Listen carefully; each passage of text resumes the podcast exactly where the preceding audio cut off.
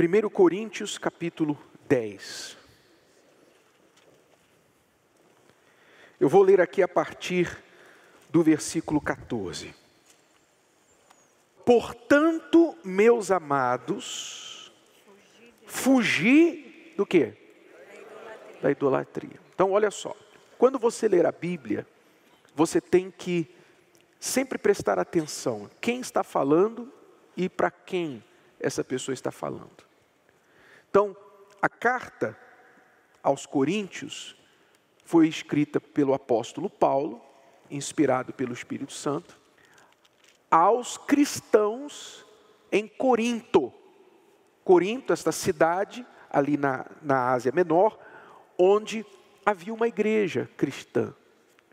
Então, era uma igreja, inclusive, muito problemática. Você vê as duas cartas, 1 e 2 Coríntios, são cartas de exortação, são cartas de correção.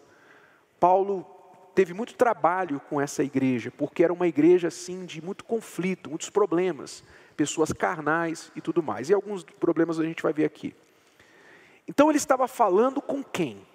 Quem era o público a quem ele se dirigia? Incrédulos ou cristãos? Cristãos. Por isso ele está falando aqui, portanto, meus amados, meus amados, quer dizer, aos irmãos, está falando aos cristãos. O que, que ele está mandando eles fazerem? Fugir da idolatria. Parece até um, um contrassenso falar aos cristãos para que fugissem da idolatria, já que, por definição, se você é cristão de verdade, você não pode ser idólatra. Ou pode? Se você é cristão, se você segue ao único e verdadeiro Deus, então você sabe que uma das principais exigências de Deus é a exclusividade da fé. Ou seja, que você não divida a sua fé nele com ninguém, com nada nem ninguém. É como casamento. Você não aceita dividir seu cônjuge com alguém. Você não aceita, ó, vou, vou casar e, e vou ficar com meu marido, com a minha esposa de segunda a sexta. Fim de semana eu, fim de semana eu libero para ficar com outras pessoas. Você não aceitaria isso? Casamento, por definição, é exclusividade. E a mesma coisa é Deus. Deus quer ser exclusivo. Ele é único, ele é o único e verdadeiro Deus. Não existe outro Deus na verdade. A Bíblia fala que os deuses deste mundo, os chamados deuses desse mundo, são frutos da imaginação humana. Não existe outro Deus, não existe mais que um Deus, só existe um Deus. É o Deus da Bíblia, o Criador, o único Senhor. Por isso ele não aceita que alguém seja idólatra. O que é ser idólatra? A palavra idólatra, idolatria vem de ídolo. Ou seja, que você tenha qualquer coisa ou pessoa como um ídolo na sua vida. E o que, que pode ser ídolo? O que, que pode ser um ídolo na nossa vida? O que, que é um ídolo? Ídolo é alguém que você coloca num pedestal, é, é algo, alguém que você admira. A, a quem vai a sua admiração, o seu respeito, vai a sua força, a, o seu, os seus recursos, a sua atenção. E isso abre o leque para que qualquer, praticamente qualquer coisa ou pessoa se torne um ídolo na vida de uma pessoa. Então, por exemplo, quando a gente fala em ídolo, logo pensamos em uma imagem de gesso, de pau, de metal na parede, que é o que a gente está mais acostumado, por causa da religião tradicional do nosso país, que promove a veneração de imagens, não é isso? Sim ou não? Quer dizer, as pessoas não leem a Bíblia.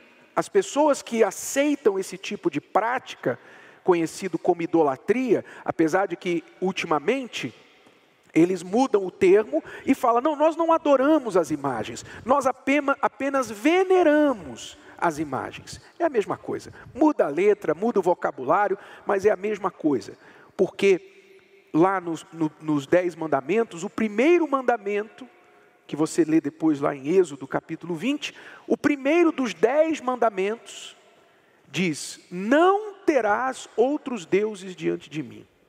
Não os farás, não os terás, não te curvarás a eles. Não farás imagens de escultura, nem semelhança alguma do que há no céu, ou na terra, ou debaixo da terra. Eu sou o único Deus. Então, as pessoas aceitam ter imagens, e supostamente não é para é lembrar do santo. Quando a Bíblia fala de santo, ela não está falando de imagens. Quando você lê na Bíblia santos, a Bíblia se refere como santos os cristãos que eram pessoas vivas. Você que é cristão, você é um santo, porque a palavra santo significa separado, não significa uma pessoa com uma auréola. Aqui, ó, vestidinha de branco, de branquinho, com um anjinho com uma asinha atrás e, e uma auréola aqui, ó. Sou um santo. Não é isso que é santo.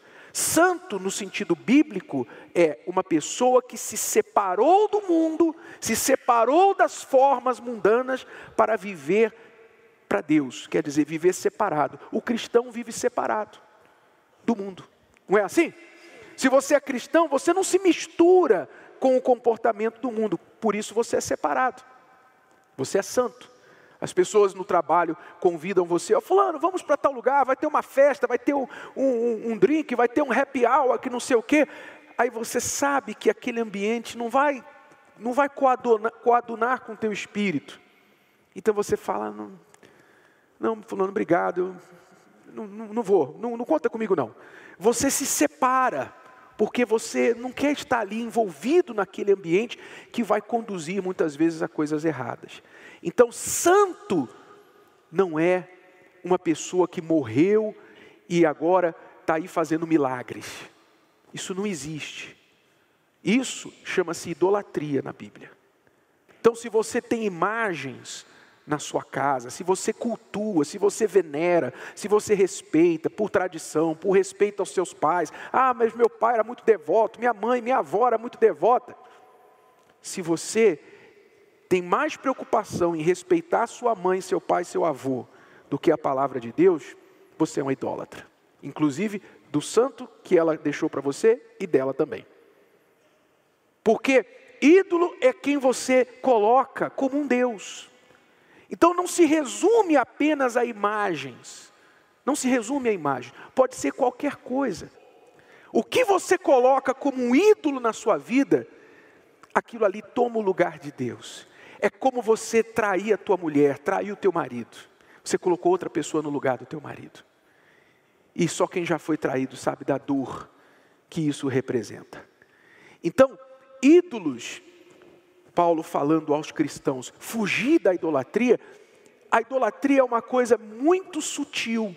Existe a idolatria escancarada, que é essa, está aqui o nosso ídolo, está aqui o nosso Deus. Essa é a idolatria escancarada. A pessoa carrega no pescoço, numa corrente do lado de fora da roupa. Ela faz questão de mostrar. Né? Tem a idolatria escancarada, mas tem a idolatria sutil também. A idolatria que nem a pessoa sabe que ela está idolatrando algo ou alguém. Tem a idolatria do familiar, a pessoa que idolatra o, o, o ente querido. Ela ama aquela pessoa de paixão, aquela pessoa é tudo para ela.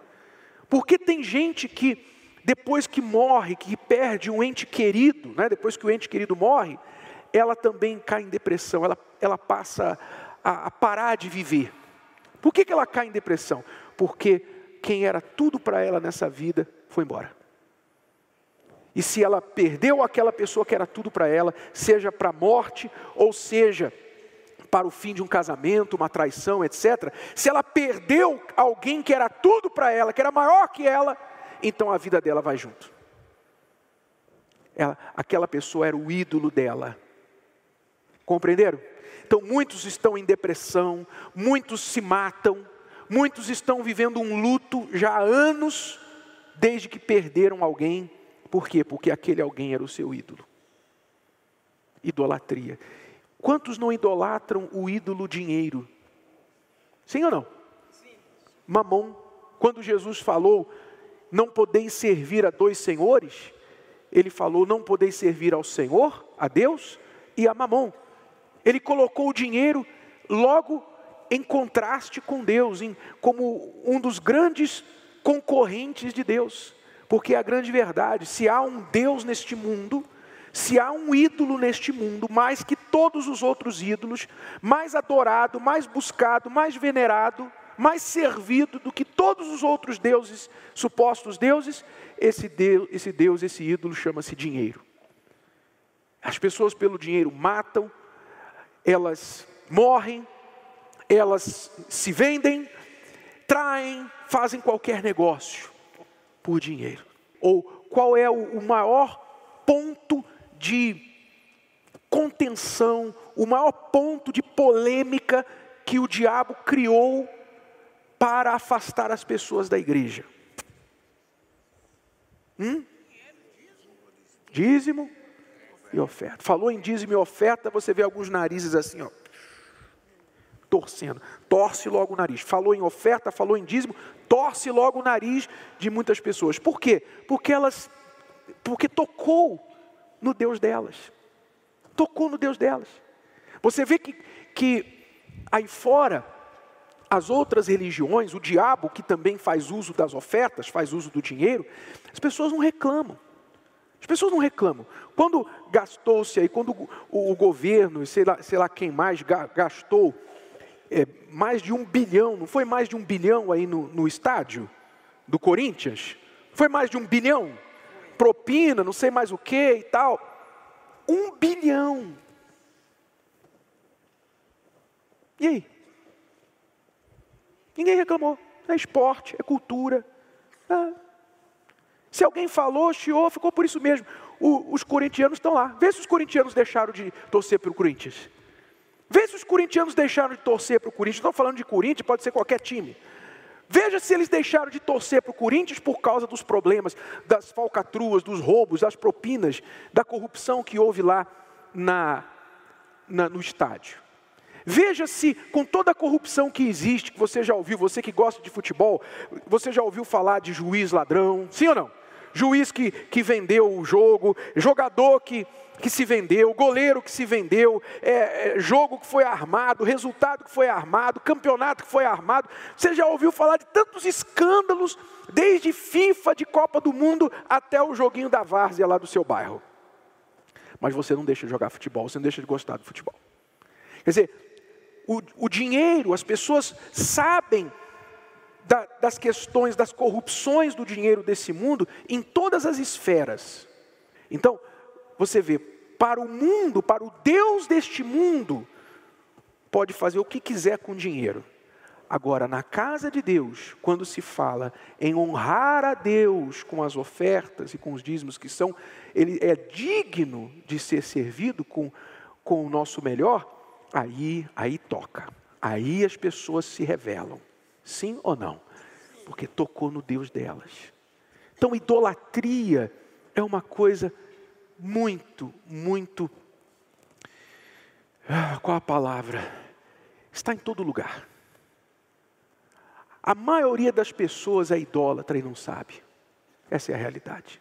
A maioria das pessoas. Tem idólatra evangélico. Tem evangélico que idolatra a sua igreja, que briga pela sua igreja, briga pelo seu pastor, briga pela sua denominação.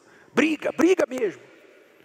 Não quer saber de Jesus, não mas quer saber de brigar, de defender a sua igreja. Sua igreja é a sua idolatria.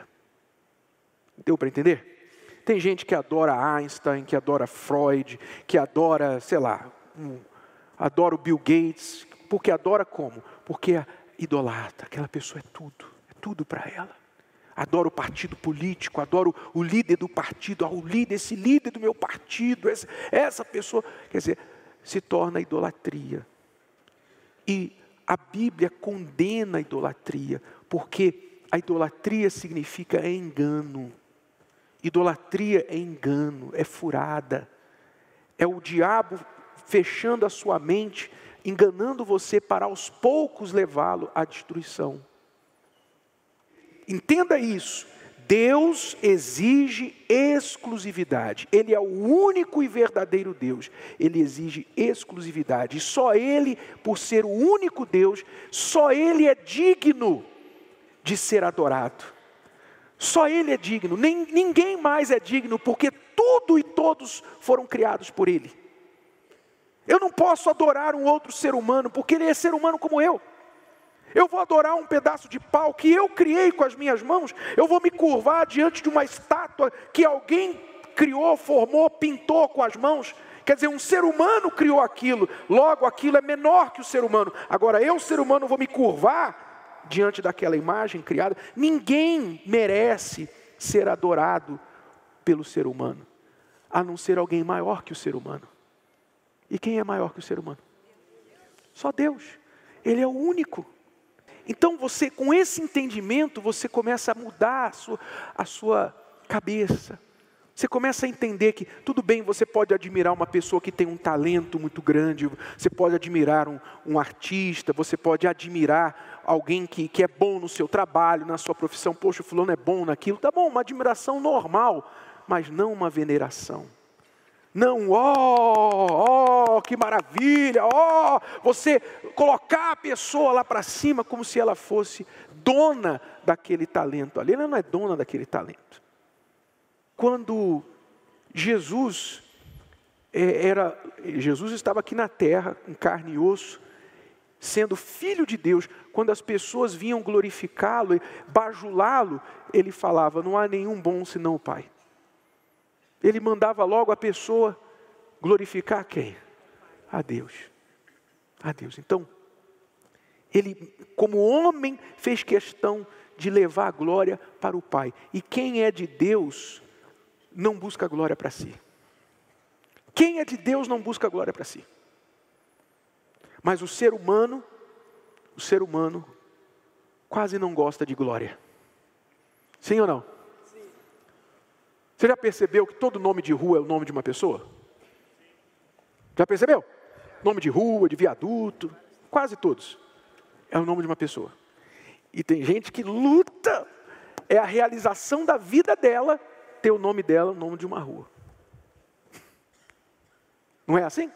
Os monumentos, o esportista, quando ele, quando ele eh, ganha lá a medalha, quando ele ganha o campeonato, quando ele marca um gol, quando o jogador marca um gol, como é que ele faz? Como é que ele comemora?